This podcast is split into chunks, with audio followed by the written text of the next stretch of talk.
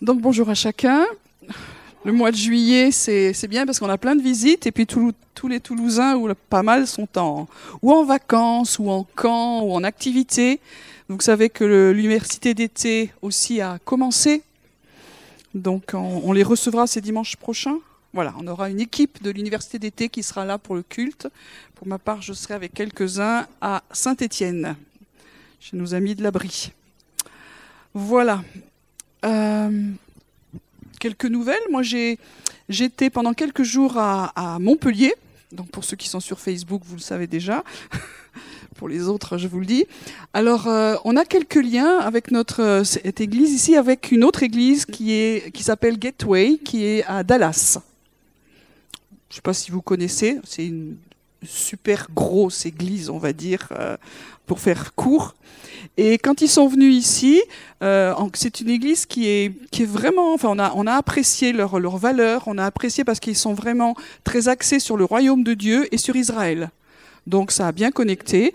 Et là, ils il proposaient deux jours et demi pour euh, des responsables avec qui ils sont en contact et tout frais payé au Crown Plaza de Montpellier. Donc avec Nicolas, nous y sommes allés.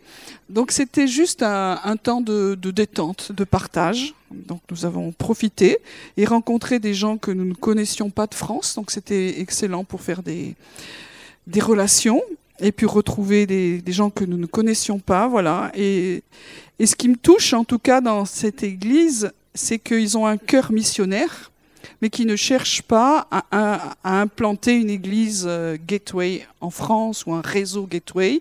Ils ont juste envie de bénir des leaders français. Parce qu'ils disent que le royaume de Dieu peut avancer en France avec les, autochtones.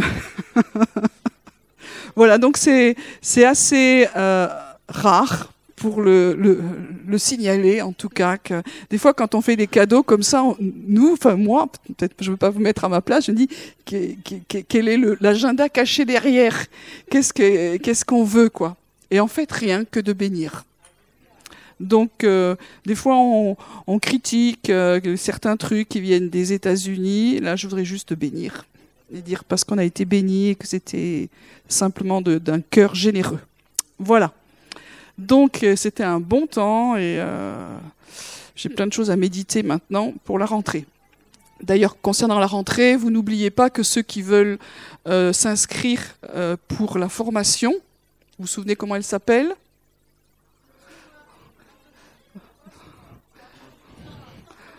Alors c'est le tiercé dans le désordre. Attention, ça s'appelle. Toi, suis-moi. Voilà, ça c'était pour ceux qui étaient là dimanche dernier. Pour les autres qui n'étaient pas là, donc Nicolas nous a parlé de cette formation qu'on met en place, qui est une formation donc de, disciples. Alors souvent on pense que les formations de disciples c'est pour les jeunes convertis. C'est vrai. Mais les vieux convertis, est-ce qu'ils n'ont plus besoin d'être disciples? Euh, moi, comme je vous l'ai dit, quand j'ai retravaillé sur le combat spirituel, je me suis dit, mais mince, il y a des trucs que je pratiquais avant que je pratique plus et ça va pas du tout. Donc euh, le, fait de retravailler ça, ça m'a recalé sur certaines choses et je vous encourage, même pour les, les plus anciens, on va pas dire les plus vieux, de vous dire que c'est, un temps où il faut vraiment être disciple. Donc pour les plus jeunes, c'est obligatoire, mais pour les autres, euh, c'est indispensable. voilà. Alors ce matin, je voudrais euh, faire suite à ce que j'avais reçu comme parole la semaine dernière autour du psaume 84. Et je voudrais parler un tout petit peu des psaumes et qu'on puisse travailler sur ce psaume 84. Ça va? Si je vous dis travail au mois de juillet Parfait. C'est les devoirs de vacances. Donc, est-ce que vous aimez le livre des psaumes? C'est un livre qui est incroyable. En tout cas, au niveau des chrétiens, et au niveau des juifs aussi, c'est vraiment un livre qui est, qui, qui à la base de, de, la, de notre spiritualité, de notre vie de piété, pour faire plus euh, court.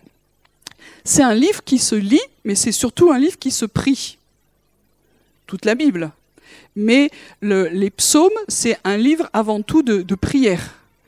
Et euh, il a été écrit pour la plupart des, des psaumes comme des chants des poèmes ou des chants. Ça veut dire que ces psaumes sont chantés. Alors, euh, il y en a qui disent qu'ils ont retrouvé les anciennes mélodies. Moi, j'ai regardé des gens plus érudits que moi qui disent qu'en fait, on les a pas vraiment retrouvées. Bon, il y en a qui pensent qu'ils ont retrouvé, d'autres pensent qu'ils ne les a pas retrouvées. Peu importe. L'idée, c'est pas de rechanter les, mélodies d'antan, parce qu'elles sont plus trop adaptées à notre contexte, mais de se dire, moi, je voudrais vous lancer un défi pour l'été.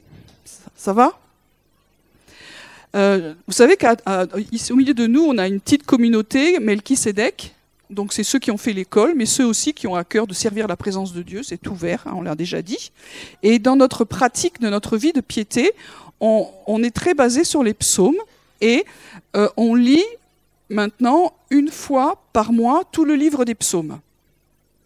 Ce n'est pas un exploit intergalactique, c'est notre vie de piété. Et, euh, et je voudrais vous encourager peut-être pour l'été à vous lancer dans l'aventure. Alors je vais voir ça avec Cathy, si elle peut m'aider, pour qu'on puisse mettre sur le, mail chaque jour quel psaume vous pouvez lire pour qu'on puisse les lire ensemble. Ça va? Si on fait ça? Donc ce sera votre défi de l'été. Et si ça vous a plu, vous pourrez continuer après. Alors, comment vous allez faire? Donc, je vais vous demander aussi de sortir peut-être de vos habitudes. Souvent, on lit la Bible dans notre tête. C'est très bien. Mais les psaumes, c'est dommage. Alors, euh, il faudrait que vous puissiez les lire à haute voix pour que vos oreilles les entendent. La foi vient de ce qu'on entend.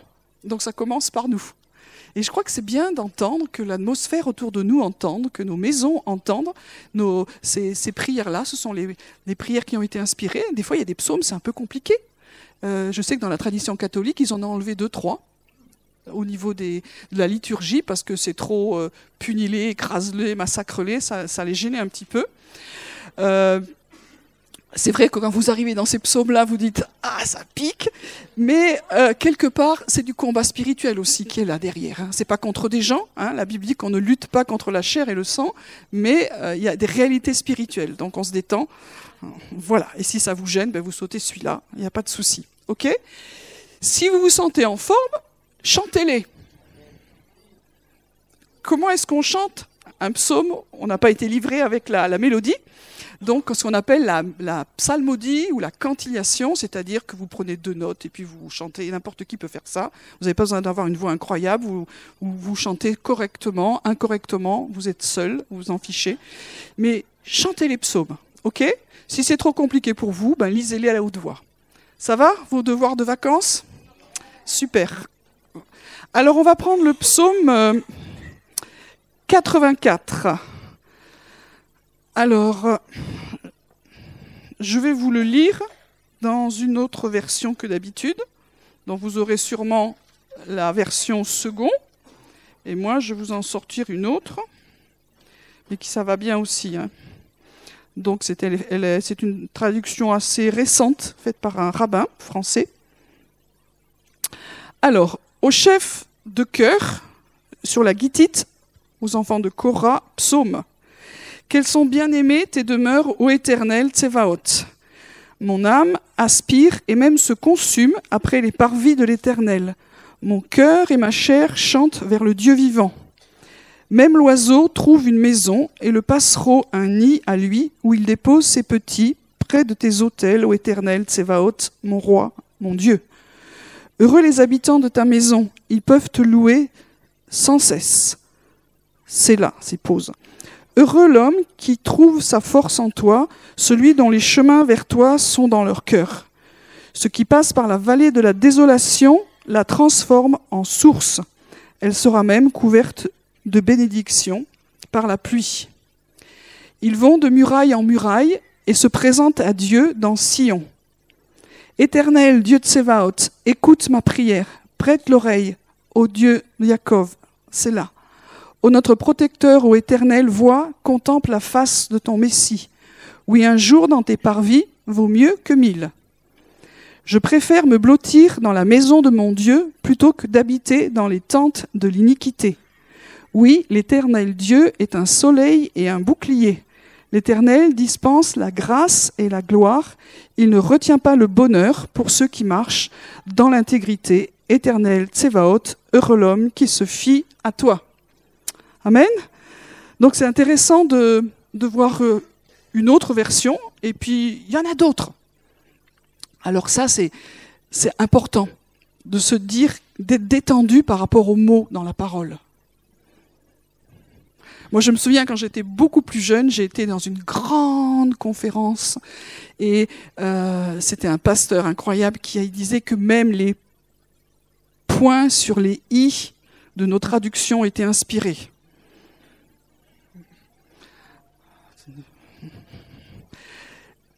Un même mot peut se traduire de plein de façons.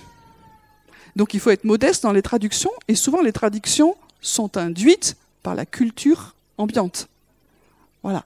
Donc on se détend, et puis moi je trouve que c'est bien de s'enrichir. Donc quand vous, si vous voulez lire les psaumes aussi, vous pouvez prendre plusieurs euh, traductions. Si vous, faites le, le, challenge tous les mois, vous pouvez changer de traduction parce que ça vous renouvelle aussi la vision de ce que le texte peut dire. Ok? Voilà. Donc ce psaume, c'était un chant, clairement, et qui, semble-t-il, au vu de ce que j'ai lu, était chanté euh, sur le chemin qui menait à Jérusalem quand c'était la fête de Sukkot. Donc vous savez que les pèlerins devaient se rendre à Jérusalem, c'était les fêtes de l'Éternel, trois fois par an. Et une des fêtes, c'était Sukkot. Vous vous souvenez quand c'est Sukkot, pour ceux qui sont d'ici? Voilà, octobre, ça dépend les dates en fonction des années, mais c'est la dernière des fêtes, ce qu'on appelle d'automne. Ok? Voilà, donc ça c'est pour situer un peu. Donc c'est un chant, et c'est un chant de, de, de montée, où on montait à Jérusalem. On monte toujours à Jérusalem, parce que Jérusalem en Israël est un petit peu en hauteur. Alors on va commencer, euh, on va faire verset par verset, on verra dans le temps qu'on a. Ok, ça va comme ça? Donc je ne vais pas faire tous les versets mot par mot parce qu'on est mort là. Hein. Donc on va y aller en gros. Quels sont bien aimés tes demeures, ô éternel, Tsevaot Mon âme aspire et même se consume après les parvis de l'éternel. C'est étonnant de voir ces mots. Et quand on prend les, mots, même en, hébreu, ce sont des mots amoureux qu'on emploie pour le bien-aimé. Mon bien-aimé est à moi et je suis à l'île cantique des cantiques, ça renvoie. Mais là, c'est pas directement vers le bien-aimé, mais le langage amoureux est pour la maison. Donc c'était le temple. Et ça, c'est quelque chose que nous, on n'a pas trop dans notre culture euh, occidentale, chrétienne. On se dit, tout notre amour, notre affection, notre louange, nos désirs sont tournés vers Dieu. C'est normal. Mais là, on voit que dans ce psaume, il y a un désir amoureux par rapport au lieu d'habitation de Dieu. Est-ce que ça nous parle? Ou on peut se dire non, mais ça c'est, fini ça. Aujourd'hui, quelle, quelle est l'habitation de Dieu? Alors, attention, toutes les hypothèses sont là. Nous, est-ce que c'est juste? Oui. Alors, on a plein de passages qui disent ça. Effectivement, dans 1 Corinthiens 6, normalement, nous sommes notre corps. Hein, quand on dit nous, qu'est-ce qui est l'habitation? C'est notre corps. Alors je ne suis pas en train de dire qu'on va tomber amoureux de notre corps. Ne faites pas dire ce que j'ai pas dit, on est bien d'accord. Mais ça veut dire que quelque part, si nous sommes habitation de Dieu, il y a quelque chose de, de, nous que Dieu aime et que nous devons aimer. Alors c'est vrai que souvent, moi j'ai entendu le, terrorisme dans la relation d'aide euh, autour du psaume 139. Le matin, tu te lèves, tu te vois devant la glace et tu déclares que tu es une merveilleuse créature, surtout le matin. tu n'as rien d'une merveilleuse créature en général. et, euh, et puis ceux qui enseignaient ça, ils disaient si tu ne le crois pas, tu étais dans le péché. C'est pas ça l'idée. Mais c'est de, dire que c'est pas une question de, de beauté, de canon, de machin, etc. C'est de dire que mon corps Dieu l'aime assez pour y faire sa présence ça demeure, pardon. Et, et moi, à cause de ça, je dois l'aimer aussi parce que je suis maison de Dieu. Quand même, je suis maison de Dieu. C'est pas rien. Ça veut dire que mon corps, euh, je peux le respecter, peut-être même plus. Ok? Donc c'est pas une question de se dire dans, dans, la glace, mais je suis effectivement une merveilleuse créature parce que Dieu a choisi d'habiter en moi. Qu'est-ce qu'on a comme autre euh, maison? Quand on est ensemble hein Nous sommes le corps de Christ, le corps du Messie. Euh, on peut prendre Éphésiens par exemple. Il y a, plusieurs passages, hein, on est d'accord. Hein on prend juste un. Éphésiens 2, verset 21. Euh, en lui, tout l'édifice bien coordonné s'élève pour être un temple, saint dans le Seigneur. En lui, vous aussi, vous êtes édifiés ensemble pour être une habitation de Dieu en esprit. Donc, quand on est, nous, nous personnellement, on est une pierre vivante. Donc on est déjà, en tant que pierre vivante, on est déjà maison. Parce que la maison de Dieu, elle est remplie partout de la présence de Dieu. Donc chaque pierre est déjà temple, mais ensemble, on est le temple de Dieu, en esprit. Ça veut dire que quand nous réunissons, alors quand on parle de l'Église, corps de Christ, c'est tout le corps. Alors ça, ça pose un grave problème aujourd'hui. Qui a sa carte de membre? Donc certains pensent que d'autres l'ont et aujourd'hui, c'est Dieu qui sait. Moi, dans ma théologie, dans ma sensibilité, je pourrais dire, euh, lui, oui, eux, non. Et peut-être que j'ai tort, peut-être que j'ai raison, je n'en sais rien. Mais c'est Dieu qui sait aujourd'hui qui fait partie de sa maison. Et souvent, on est un peu prompt à, dire... Euh, faire la garde de triage, c'est pas à nous de le faire. Bon, après, il y a des choses, on a d'accord, la parole de Dieu dit certaines choses. Mais Dieu sait qui fait partie de sa maison. Donc ça, c'est pour l'Église dans toutes les nations. Et moi, je me réjouis dans ces temps-là de voir que Dieu met vraiment l'accent sur la famille des nations, sur la maison de tous les peuples ensemble. Et puis, il y a la, communauté locale. La communauté locale nous donne une expression aussi de ce fait que quand nous sommes ensemble, nous sommes corps, nous sommes temple. Et ce langage amoureux, alors, est très très bizarre. On pourrait dire que quand nous venons le dimanche matin ici, qu'elles sont bien aimées tes demeures, ô Éternel, Sévaot. Mon âme aspire et même se consume après les parvis de l'Éternel. C'est un langage qui nous est un peu étranger. je me consume le matin de venir ici dans ces locaux. On a, comprenez ce que je veux dire? L'important, ce n'est pas les locaux, mais ce qui compte, c'est, c'est la maison, c'est la famille et c'est la présence. Et puis, un troisième niveau de, temple, c'est le Seigneur lui-même. Dans Apocalypse 22, 21, pardon, verset 22, il est dit que dans le ciel, donc le ciel, c'est l'éternel, c'est déjà maintenant, même si ce n'est pas encore manifesté au milieu de nous, il n'y aura plus de temple. Pourquoi? Parce que le Dieu puissant et l'agneau seront le temple. Ça veut dire que si nous croyons que Dieu est présent en nous, au milieu de nous, il est temple. Et tous ces temples sont qu'un, s'imbriquent les uns dans les autres, et c'est des réalités qui se complètent en partant du petit au plus grand. Et quand nous venons et nous nous rassemblons ici, quelque part, nous sommes maison de Dieu. Et nous devons peut-être changer notre disquette comme nous devons changer notre disquette pour le corps et pour le fait de, réaliser que Dieu est présent. La parole de Dieu nous dit ce qui est, ce qui est, pas, ce qui est important, c'est pas la maison, c'est le, le Seigneur qui sanctifie la maison. Mais si le Seigneur a choisi d'habiter dans une maison, dans notre corps, ça veut dire que quelque part ça a de l'importance. Alors on rééquilibre tout ça, et ce psaume nous encourage à dire, peuple juif, il était amoureux du temple. Bon, il était beau, il était magnifique. Pour ceux qui sont déjà allés en Israël ou qui iront, on a des fois des, vidéos qui font des, reconstitutions du, du, pèlerin moyen qui rentrait dans le temple pour offrir un sacrifice. C'était impressionnant. Il se passait quelque chose. Pas simplement parce que c'était impressionnant, mais parce qu'il y avait la présence de Dieu. Dans le premier temple, continuellement, il y avait des miracles. Dans le deuxième, non. Mais dans le premier temple, il y avait constamment des miracles de la présence de Dieu. Je raconte souvent ce témoignage. La première fois que je suis monté sur le mont du temple, j'étais saisi par la présence de Dieu. Réellement. réellement saisi. Et ce jour-là, on nous avait dit, il faut être très touriste. Moi, j'avais envie de sauter partout. Parce que c'est comme si défilaient tous les psaumes de David, et je vais autour de ton hôtel pour éclater en action de grâce. Et, je dis, mais moi je comprends comment il était tellement joyeux. La présence. C'est pas, bon, alors je suis, enfant de Dieu, je suis David le roi, il faut que je sois joyeux, il faut que je montre l'exemple, il faut que je pratique. Vous savez, des fois, il faut. Des fois, on se force, des fois, c'est bien de se forcer.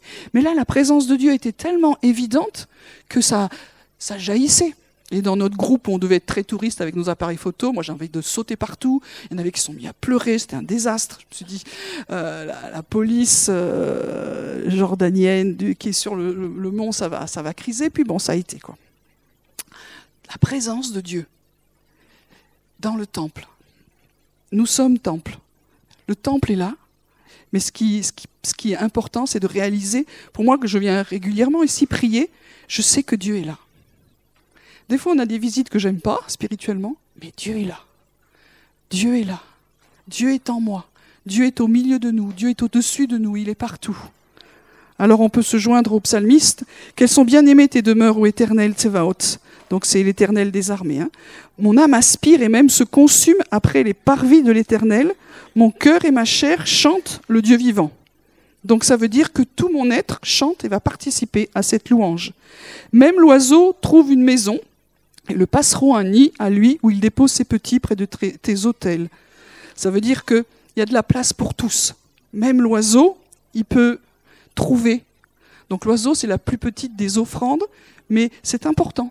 Même la plus petite chose qu'on peut offrir, il y a de la place pour, euh, pour, euh, pour l'oiseau. Et puis l'idée du nid, c'est que vous savez, quand un oiseau a fait un nid, alors il a envie d'y revenir. C'est sa maison. C'est une belle image de se dire, le temple, c'est la maison de Dieu, mais c'est sa maison aussi à l'oiseau.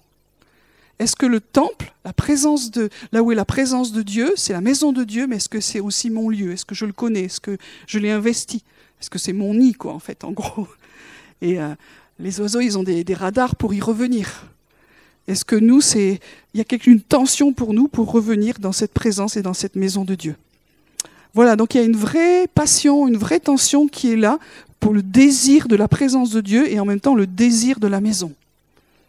Donc, dans vos devoirs de vacances, où j'en suis dans mon désir de Dieu, quelle conscience j'ai de l'incarnation de, de l'habitation de Dieu en moi, en nous et beaucoup plus large. Ok, ça va? On continue. Heureux les habitants de ta maison, ils peuvent te louer sans cesse. Alors on pourrait se dire, ouais, c'est évident.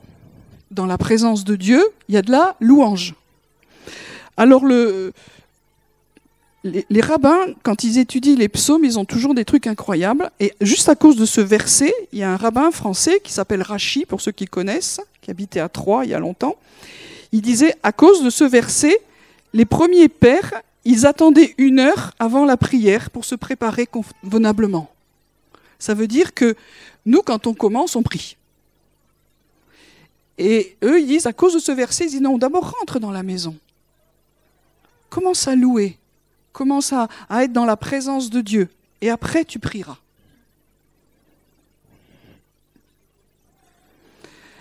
Alors, il y a le Dieu en moi, il y a le Dieu au milieu de nous, il y a le Dieu au-dessus de nous.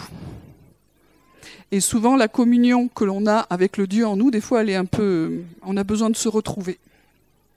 Et dans nos journées, on a des temps difficiles et on a besoin de reprendre du temps pour se recentrer. Et c'était ce, ce, recentrage dans la présence de Dieu. Donc, il faut du temps pour pouvoir bien prier. Et ça, c'est une des pratiques que nous avons dans la maison de prière, par exemple. C'est-à-dire qu'avant de prier, nous prenons du temps dans la louange. Pourquoi? Parce que nous sommes souvent centré sur nos euh, besoins, ou les besoins que nous pensons qui sont importants pour Dieu.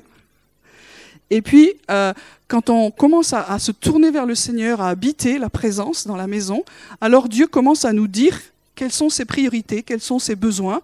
Et puis, nos cœurs aussi sont, commencent à être touchés, réalignés, il se passe tout un truc. Voilà, donc juste à cause de ce verset, c'est une habitude de, de venir dans la présence de Dieu qui était un peu changée.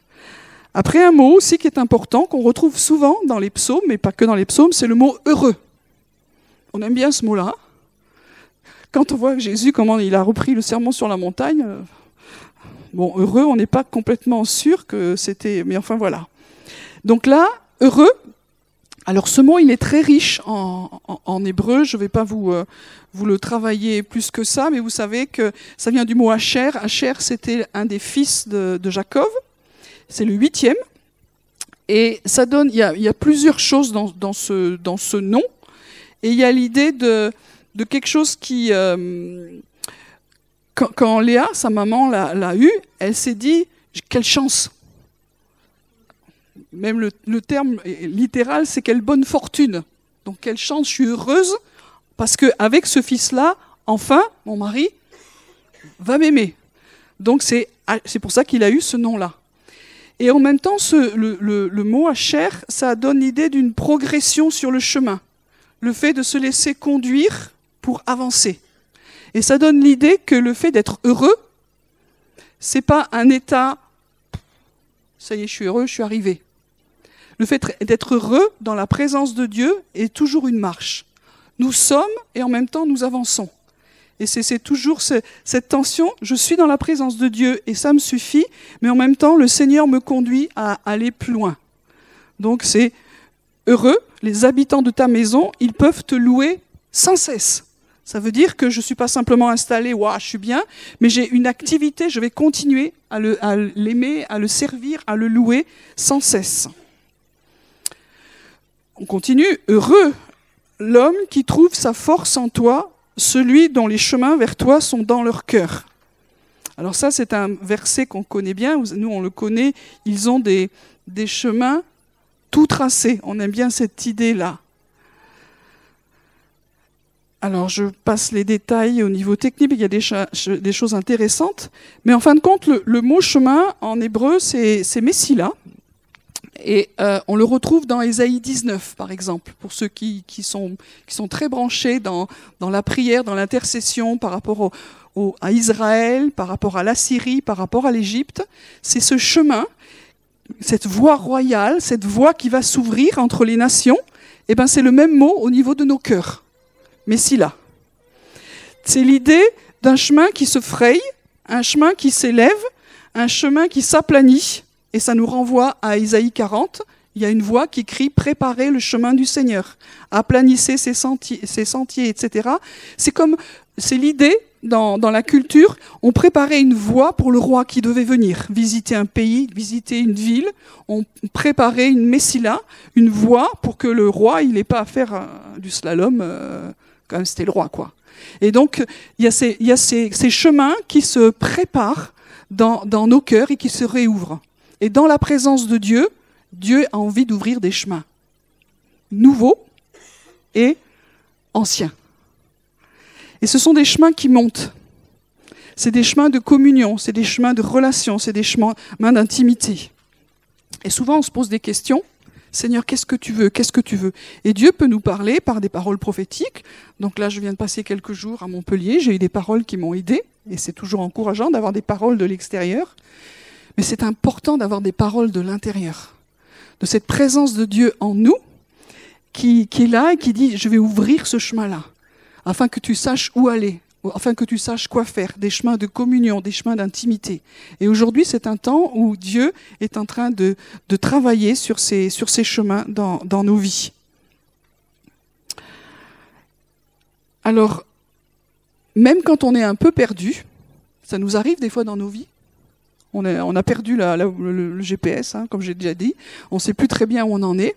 Mais en nous, on sait le chemin. Le Saint-Esprit connaît le chemin de retour. Le fils prodigue, quand il est parti euh, bien loin, et après un bon moment, il, savait revenir à la maison. Et en fait, quand nos cœurs sont travaillés, quand le Saint-Esprit est en train de nous parler, nous savons revenir à la maison. Moi, il y a eu des temps où je me suis éloignée de Dieu. J'avais pas envie de revenir, mais je savais le chemin. Et c'est pas compliqué de revenir à la maison. Même quand on sent qu'on s'est un peu éloigné, il y a toujours un chemin de retour parce que ces chemins sont tracés en nous par le, par le Saint-Esprit. Et l'oiseau, comme je le disais, connaît le chemin de son nid, connaît le chemin du retour. C'est inscrit en lui. Et quand on a donné notre vie au Seigneur, alors on sait revenir à la maison. Amen. Ce qui passe par la vallée de la désolation la transforme en source et sera même couverte de bénédictions par la pluie. Alors ça, c'est étonnant. Hein. C'était la parole que j'avais reçue, c'est-à-dire que même quand vous passez par la vallée des larmes, souvent dans, notre, dans nos versions, nous on a la vallée des, de, des larmes, mais euh, ça peut. J'ai vu une autre traduction aussi euh, qui parlait de la vallée des épines. Donc, enfin, c'est une vallée sympa, quoi. En fait, prenez larmes, épines ou désolation, euh, t'as juste envie d'y passer vite.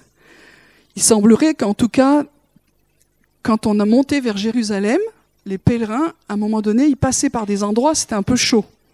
C'est-à-dire que s'ils n'avaient pas un bon guide qui savait où étaient les sources d'eau, ben t'arrivais pas. Aujourd'hui, c'est facile, on est en voiture, mais à, l'époque, quand tu voulais aller à Jérusalem, il y avait le désert de, Judée, enfin, c'était, il valait mieux pas se perdre. Donc si tu n'avais pas un bon guide, euh, réellement, ben tu restais dans la vallée. Donc c'est pour ça que les guides étaient très honorés aussi parce qu'ils ils savaient où était l'eau. Alors ça, c'est l'explication littérale, mais nous, ce que l'on a aussi, c'est que quand tu as été dans la présence de Dieu, quand tu as été euh, renouvelé comme ça dans cette intimité, alors tous les lieux où tu vas, ils peuvent se transformer par la présence. Et le premier lieu qui doit se transformer, c'est à l'intérieur de nous des fois, quand même, on est honnête, hein, il y a des déserts. Il y a des moments dans nos vies, le désert n'est pas à l'extérieur, le désert est à l'intérieur de nous. Et le premier endroit où ça doit rejaillir, c'est dans nos vies, dans nos cœurs. Et là encore, cet été, si vous sentez qu'il y a des déserts à l'intérieur de vous, comment les déserts viennent? Parce que la, vie, parce que les difficultés, les difficultés, c'était plus grand que la présence de Dieu. On a, on a oublié Dieu dans cet endroit-là. Et quand il n'y a plus la présence, il n'y a plus l'eau. Et on est sec. Alors il y a besoin de ramener la présence de Dieu dans ces endroits-là. Comment on fait? En regardant lui et de nouveau en priant, en chantant. Et les psaumes vont vous aider. Je donne aussi souvent ce témoignage-là parce que c'est ma vie, j'en ai pas d'autre. À un moment donné, ça a été compliqué dans ma vie. J'ai été à, une conférence à, Berne et puis il y avait un, gars qui s'appelait Mike Bickle qui a fait un appel sur euh, le fait d'être passionné par Dieu. Donc moi, je me suis levée. À cette époque-là, j'étais surtout pas passionné par Dieu. J'étais dans le désert. Et quand je me suis avancée, Dieu m'a parlé très clairement. Il m'a dit, dans ton désert, j'ai entendu tes larmes, j'ai vu tes larmes, mais j'ai pas entendu tes chants d'amour. Dieu, il dit des trucs quand même, des fois. Et c'est pas une accusation, vous comprenez? Dans les déserts, évidemment qu'on pleure. Parce qu'il y a des absences. Il y a du vide. C'est dur. Et Dieu, quand même, il dit, dans ce désert-là, il y a des sources qui peuvent rejaillir, c'est tes chants. Et on peut chanter la, parole. Moi, je sais que les psaumes, quand je suis pas bien, je commence à en lire un. Bon, je l'ai lu 150 fois, donc ok, deux. Et puis, quand je commence à les avoir chantés 4, 5, 6, 7, il se passe un truc. Donc, comment, vous arrêtez pas à un, vous arrêtez pas à deux. Tout à coup, il y a une source qui est en train de rejaillir. Les psaumes, c'est vraiment la, parole de Dieu que nous mettons dans notre bouche et qui libère des sources même dans les déserts. Faites l'expérience. Des fois, je dors pas bien la nuit, donc je, je déclare, je chante et ça, ça fait vraiment la, différence. Donc, dans ce désert, on est, quand on commence à se retourner vers le, Seigneur, alors on va le transformer en source jaillissante en nous, mais aussi à l'extérieur de nous. Ça ne veut pas dire que les circonstances vont changer, mais la, présence de Dieu est là. Et des fois, c'est Dieu lui-même qui nous amène dans ces déserts. Osée 2, vous connaissez ça C'est Osée, O-S-E-E. C'est pas Osée 2. Versets 16 et 17. Euh, c'est pourquoi voici qu'en la séduisant, moi je la conduirai au désert et je parlerai à son cœur. Des fois, Dieu, on dit à Dieu, mais pourquoi tu as permis ça dans ma vie? En fait, c'est Dieu, effectivement, qui a dit, je vais t'amener là. Il nous coupe toutes les, issues pour pouvoir nous parler. Et quand il nous a parlé, alors il nous dit, là, de là, je te donnerai des vignes et la vallée d'accord. Et la vallée d'accord, c'est encore euh, une vallée avec euh, excessive mauvaise réputation. C'était une vallée de malédiction, on va dire ça comme ça. Donc c'est un peu le même truc que la, vallée de Baca. Euh, c'est Baca ou Accord, bof. Mais même dans ces endroits difficiles et terribles, alors tu chanteras. Comment est-ce qu'on peut chanter dans une vallée de malédiction? Comment on peut chanter dans une vallée d'épines, de pleurs, de désolation? Ça, c'est le miracle de la présence de Dieu en nous. Une source qui ne s'éteint jamais quand on revient à cet endroit-là. Et ça, ça se fait en nous, et ça fait un changement à l'intérieur de nous. Et ce changement à l'intérieur de nous, on le voit dans, au verset 24. Alors, du coup, euh, la terre exaucera le blé, le vin nouveau et l'huile, ils exauceront Israël. Ça veut dire qu'il va y avoir une, une répercussion dans les endroits où nous sommes. Des fois, ça prend du temps, mais ce que nous vivons à l'intérieur de la présence de Dieu a une répercussion aussi sur les lieux où nous sommes. Et en tout cas, c'est la promesse que, je ferai repousser, reverdir le désert, le ferai refleurir, il y aura des, sources d'eau qui vont jaillir dans le désert. C'est oser deux, un peu, c'est la même chose. Donc, dans nos travaux d'été, reverdissons à l'intérieur. Quand c'est sec, on est fatigué, on est fatigué de nous, on est fatigué des autres, on est fatigué de Dieu, et des fois, on est fatigué de la vie, tout est sec. Il faut que ça reverdisse à l'intérieur. Reprenons le chemin de la présence. Être disciple, c'est ça aussi. Et Dieu va venir nous rencontrer et nous bouleverser et faire ce que nous, nous ne pouvons pas faire. Après, on ne peut pas se changer, nous. OK? On continue. Euh,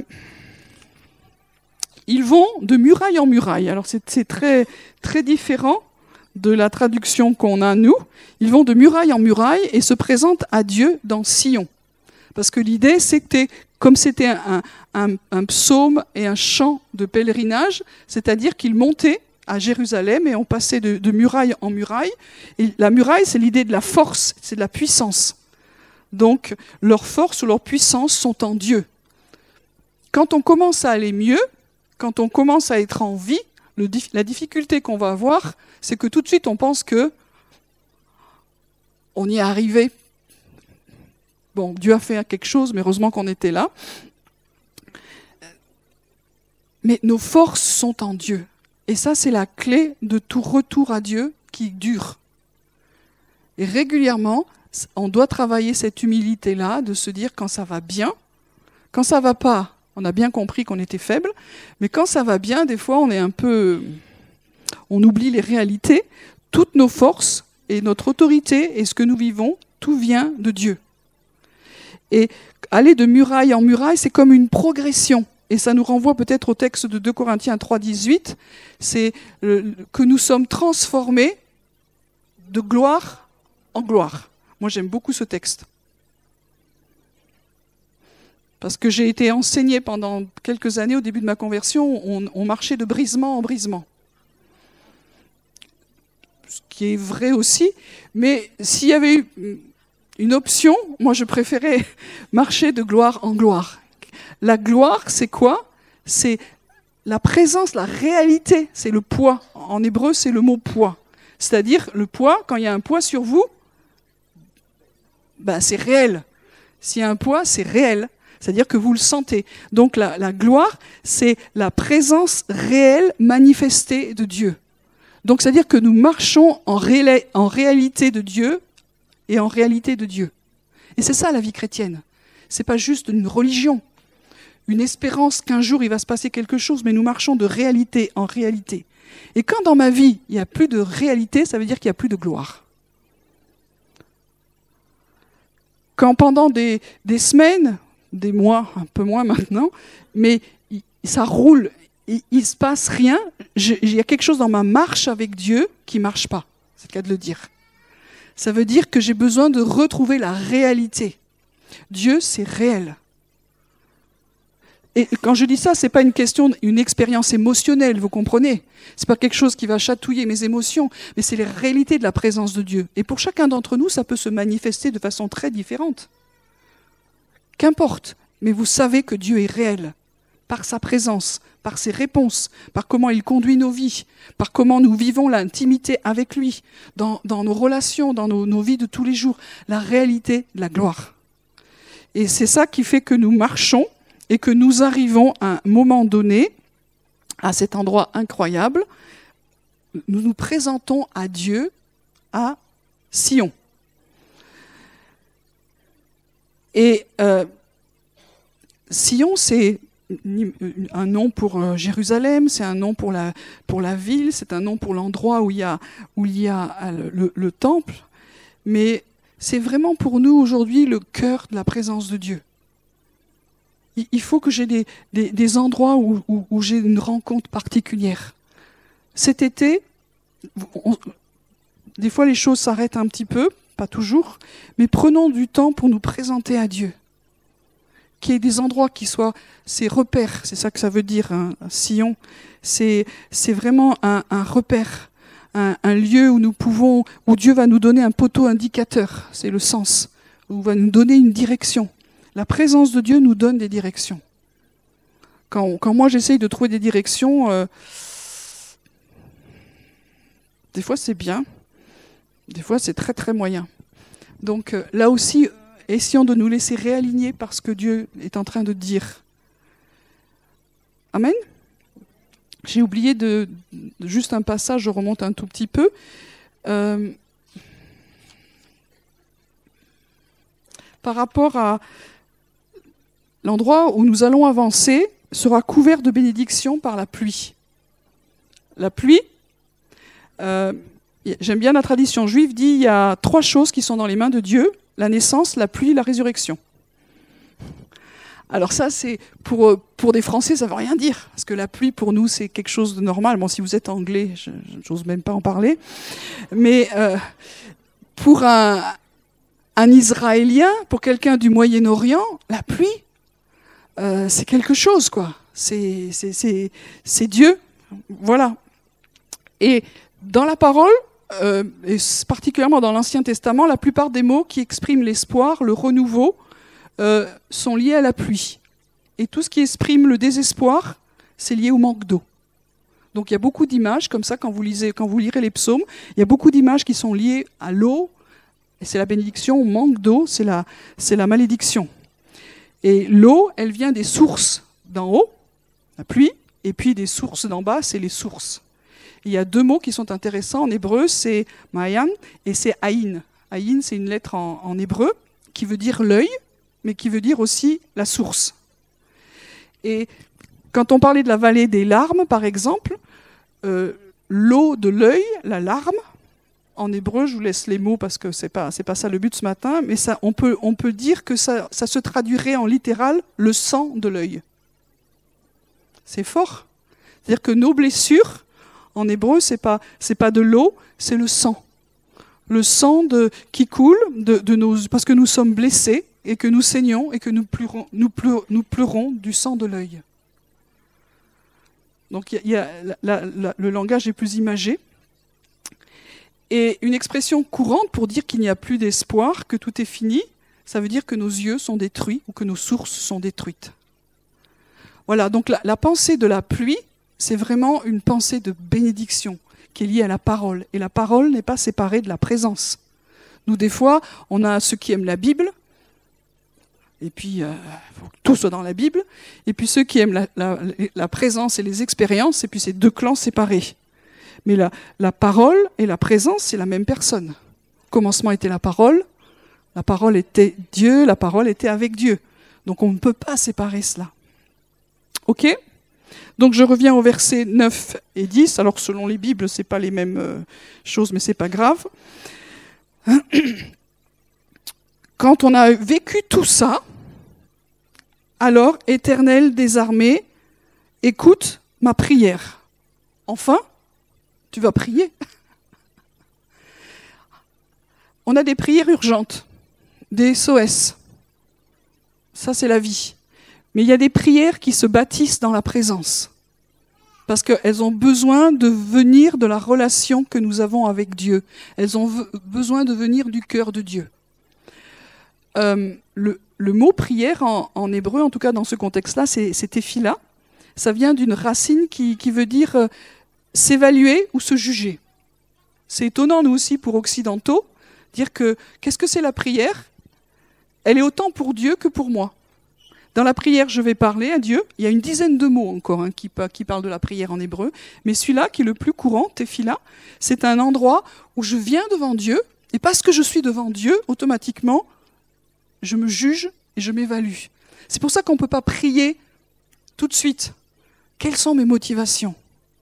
Est-ce que vos motivations sont toujours bien dans vos prières? La Bible dit souvent que nous demandons mal pas bien, parce que souvent c'est pour les satisfactions de notre chair. Des fois, il y a des prières dans les, milieux chrétiens, c'est terrible. Il y a des gens, je dis non, mais toi, tu pries plus pour moi. Une fois, j'ai été obligé de dire ça à quelqu'un. Qu'est-ce que je peux faire pour toi? Est-ce que je peux prier? Je dis non, non, ne prie plus pour moi, s'il te plaît. Parce qu'il y a des prières, elles sont terribles. Pas inspirées de Dieu. Et je ne juge pas, hein, ça doit m'arriver aussi pour moi, dans, mon imaginaire, euh, je sais qu'il y a un bureau dans le ciel, et dessus, quand il y a une porte, il y a écrit euh, bureau de triage des prières. C'est un des bureaux où il y a le plus d'activité. Je blague hein, quand je dis ça.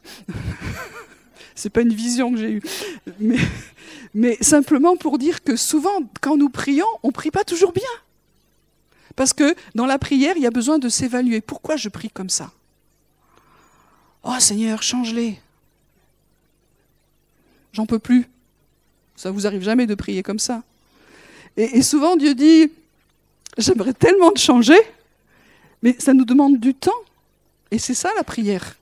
Et quand on passe du temps dans la présence de Dieu, quand on voit qu'il est bon, qu'il est amour, qu'il est gentil, qu'il est patient, ou des fois qu'il est en colère aussi, qu'il est saint, ça nous réaligne. Et ce que nous allons demander ou prier, ce ne sera pas pareil. Donc bien prier demande du temps. Et dans ce psaume, vous avez vu tout le chemin qu'il y a eu pour qu'on puisse dire Seigneur, écoute ma prière. Alors si vous êtes en train de vous noyer au sens littéral ou au sens spirituel, bon là c'est un SOS. On n'est pas attends, je fais tout mon protocole non, on pas. Vous comprenez? Mais il y a certaines choses importantes de nos vies, et moi je trouve que l'été, c'est une période où justement on peut se poser et prier dans le sens biblique. Seigneur, examine ma vie. Moi, c'est des prières que j'ai toujours un peu peur, parce que je sais que Dieu répond. Et il examine effectivement ma vie. Mais c'est le meilleur qui peut m'arriver, même si c'est coûteux, et c'est le meilleur qui peut nous, arriver aussi. Et euh, donc il faut être courageux dans l'histoire, quoi. Voilà. Et puis ce, psaume se, va se finir avec euh, ce truc, cette parole "Tu es notre bouclier". Et je trouve ce, ce, verset qui est incroyable, quoi. Tu es notre bouclier. Vois, ô Dieu, et regarde la face de ton Messie.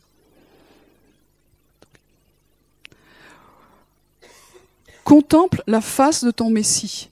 Donc ça a été fait il y a longtemps, ce psaume. Mais aujourd'hui, on se présente devant Dieu personnellement, on se présente en tant que corps, et on dit, toi qui es notre bouclier, et Dieu est réellement un bouclier. Dans les temps difficiles que je vis, ce, cette révélation de Dieu pour moi est tellement importante. Quand ça va bien, ça veut rien dire.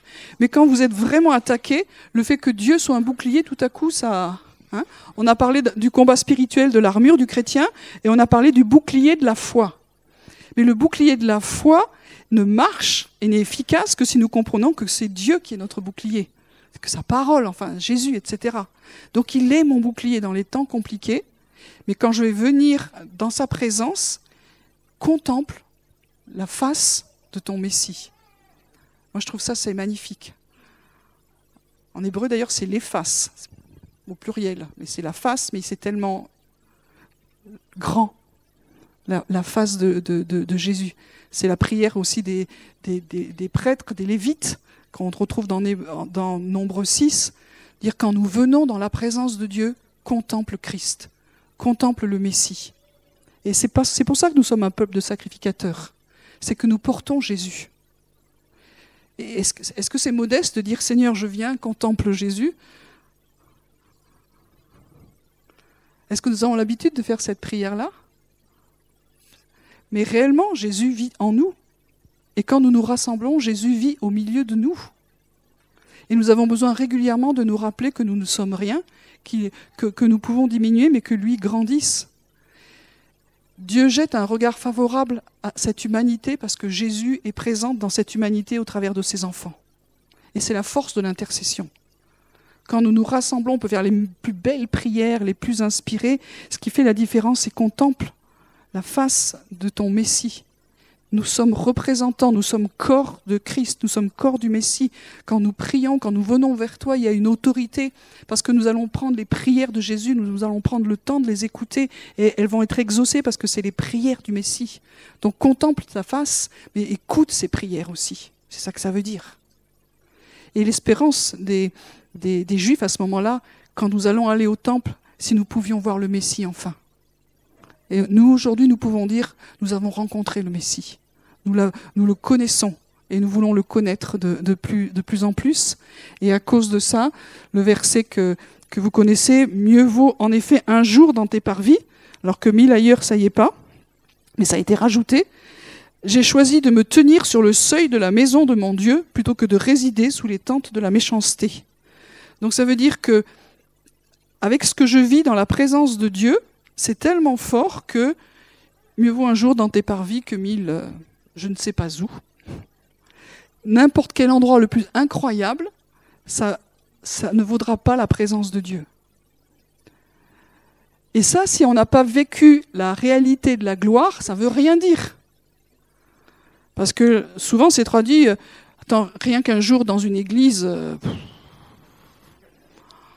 une heure dans une réunion de prière, il avait bu ce jour-là. Mais quand tu as vraiment rencontré quelque chose de la gloire, de la présence de Dieu, alors c'est vrai. Comme je le dis souvent, il y a cette sainte addiction qui se met en place et dire si je suis plus avec lui, j'ai un manque. Il y a un manque en moi parce que j'ai été créé pour être avec lui et je dois veiller à ce que ce manque reste. C'est l'essence ce psaume 80, 84.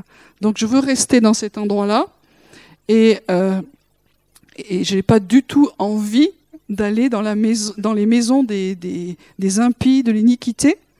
Et le psalmiste va dire, je préfère me tenir même à l'entrée.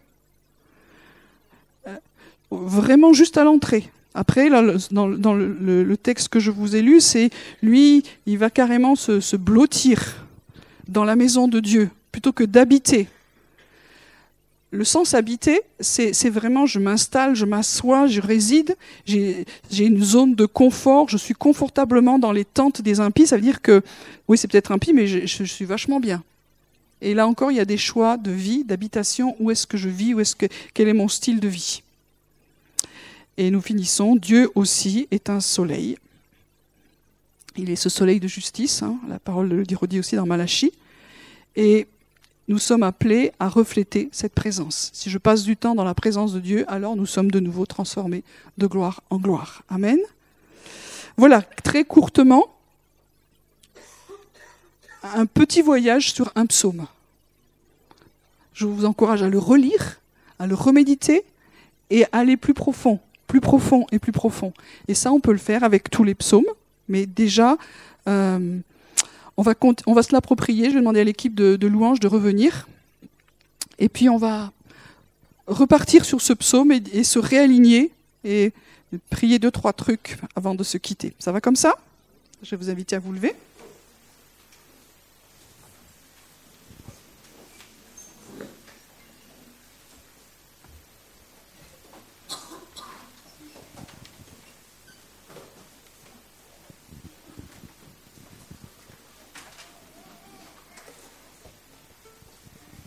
Seigneur, nous te remercions parce que tu es un Dieu qui n'est pas lointain, tu es un Dieu qui est proche, tu es un Dieu qui nous aime, tu es un Dieu qui est tellement proche que tu as choisi de faire ta demeure en nous. Et ça, c'est la première chose que je veux te demander, Seigneur, que tu viennes réveiller la réalité que nous sommes une habitation en vrai, comme disent les enfants de, toi, que tu es vraiment en nous, que nous pouvons te parler simplement et que tu nous parles simplement au travers de, ce que nous sommes. Pas besoin d'effets spéciaux extérieurs, tu nous parles au travers de qui nous sommes, parce que ta demeure est en nous. Viens réveiller ces choses, Seigneur. Viens réveiller cette voix intérieure, cette présence merveilleuse. Et puis quand nous nous retrouvons ensemble aussi, Seigneur, viens réveiller la joie de ta maison, la joie de ta présence au milieu de nous. Quand tu nous rassemblons, deux ou trois sont là, tu es présent au milieu de nous. Et nous voulons goûter encore davantage combien tu es bon. Nous voulons avoir soif de ta présence, soif de ta maison, du lieu où tu te, tiens. Nous te demandons pardon, Seigneur, pour euh, toutes les fois où nous habitions, nous passons à autre chose, nous partons dans les choses du monde et nous oublions l'essentiel. Et pendant cet été, réaligne-nous à l'essentiel, Seigneur. Tu vois nos besoins, nos soucis, nos préoccupations, les choses difficiles. On a besoin d'eau dans le désert et on a besoin que le désert reverdisse. Prions Seigneur que, là où nous sommes, dans cette vallée de, désespoir, de malédiction, de pleurs, d'épines, qu'il y ait une transformation qui se fasse à cause de ta présence. Nous prions Seigneur que ton esprit vienne nous visiter, nous transformer, nous bouger pendant ces temps. Nous voulons te chercher à nouveau, Seigneur. Nous voulons revenir à toi.